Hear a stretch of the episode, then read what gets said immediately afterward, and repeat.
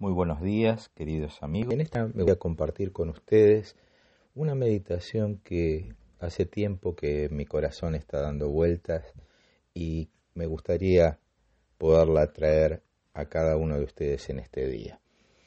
Todos sabemos muy bien que producto de esta situación que nos toca vivir a nivel mundial, muchos de quienes nos rodean y aún nosotros mismos hemos tenido que atravesar situaciones en las cuales hemos tenido que llorar, hemos tenido que tal vez nuestro corazón se ha quebrado y aún hemos tenido que despedir a seres amados producto de esta tremenda enfermedad.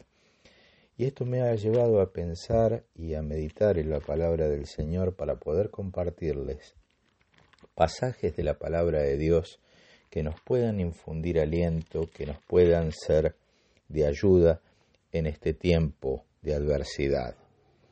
Y qué mejor que ir a la palabra de Dios y me gustaría leerles un pasaje que es harto conocido que se encuentra en la carta del apóstol Pablo a los romanos en el capítulo 12, versículo 15. El apóstol Pablo instaba a la iglesia de Roma diciéndole lo siguiente, Gozaos con los que se gozan y llorad con los que lloran cuán importante es tener esa capacidad espiritual de estar con aquel que está sufriendo y que también en otra clase de terminología se denomina empatía, poder empatizar con aquel que está sufriendo, con aquel que hoy necesita de la mano y el consuelo de Dios para poder atravesar el valle de adversidad. El apóstol con sabiduría de lo alto dice que hay un tiempo tal vez en el que nos toca reír, gozarnos con los que están gozosos, y este tal vez es un tiempo que esperamos que en breve pueda pasar. Nos toca llorar con aquellos que están sufriendo.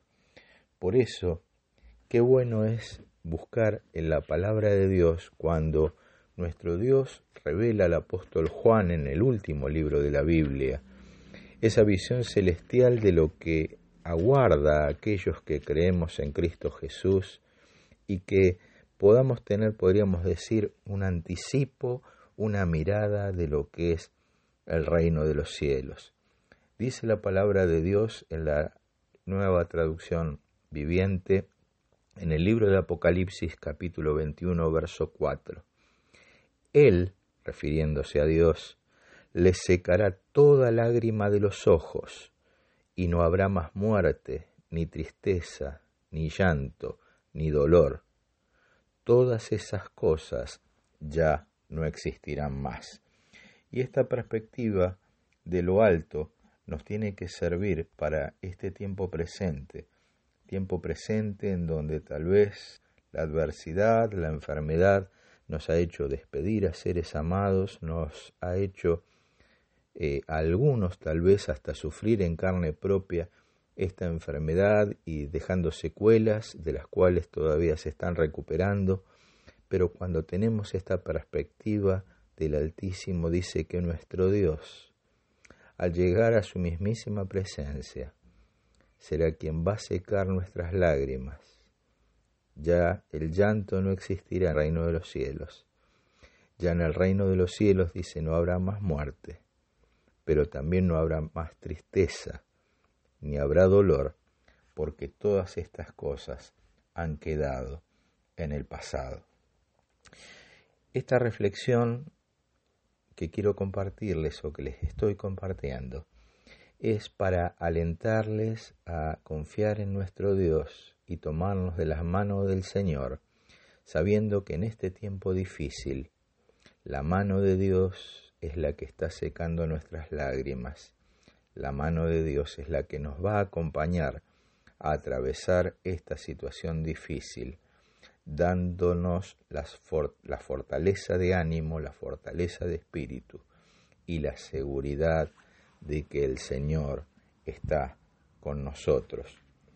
Hay un pasaje milenario en el libro de los Salmos que está en el Salmo 147 versículo 3, Salmo 147, versículo 3, la nueva traducción viviente, una versión que tal vez me gusta utilizar mucho porque tiene un lenguaje tal vez más accesible a la comprensión, dice lo siguiente, Él sana a los de corazón quebrantado y les venda las heridas. Mis queridos amigos, mis queridos hermanos, sé que el corazón de muchos de los que están escuchando esta meditación en esta hora tal vez está quebrantado, está como quebrado y necesita de esa sanidad sobrenatural que viene de Dios. Tomémonos firmemente de la promesa bíblica que Dios es quien sana el corazón de aquel que está quebrantado.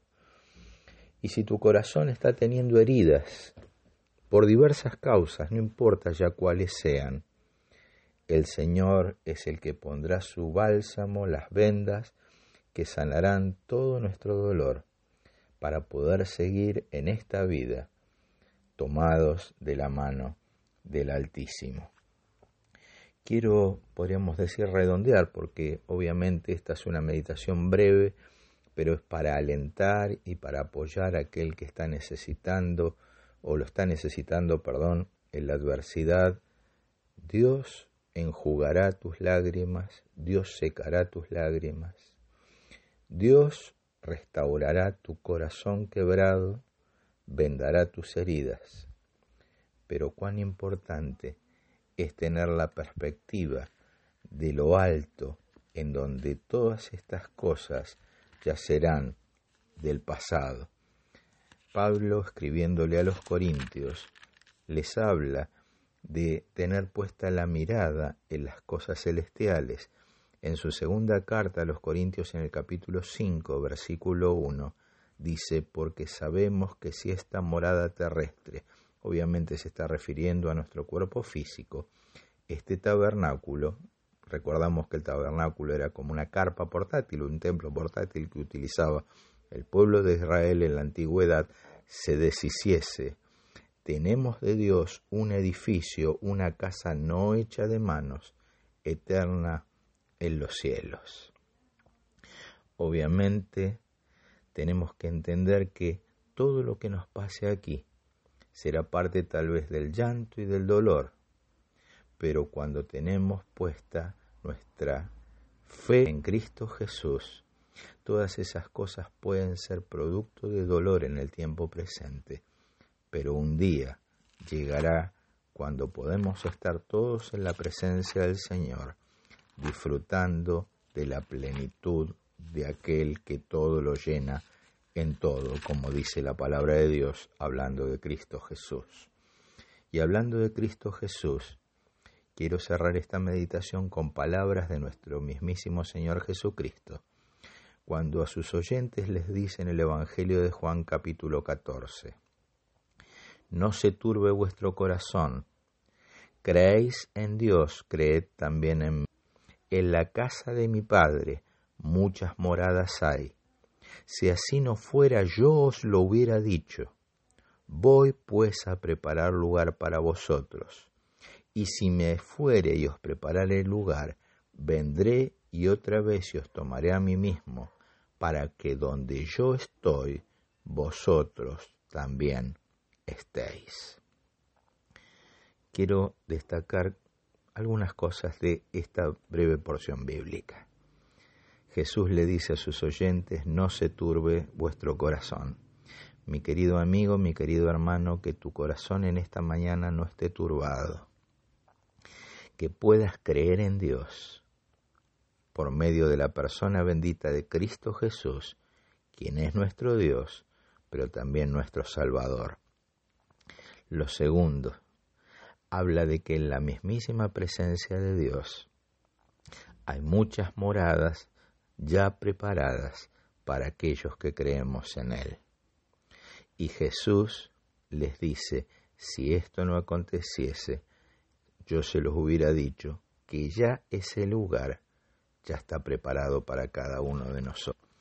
Este pasaje llega mucho a mi corazón porque hace pocos días me tocó decírselo en el lecho de enfermedad a una persona a la cual amo entrañablemente Y tal vez él no podía por su cuadro neurológico, pero sabiendo de que su corazón lo estaba oyendo, diciéndole que lo que le espera es mejor que el sufrimiento presente.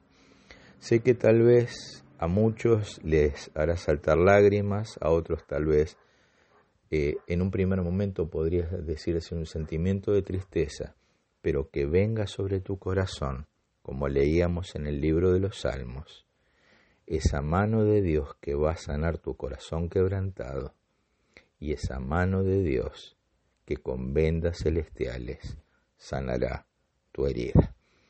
Quiero decirte en esta mañana que el Señor te colme de toda bendición de lo alto y que puedas recibir la paz y seguridad que solo vienen de Jesús.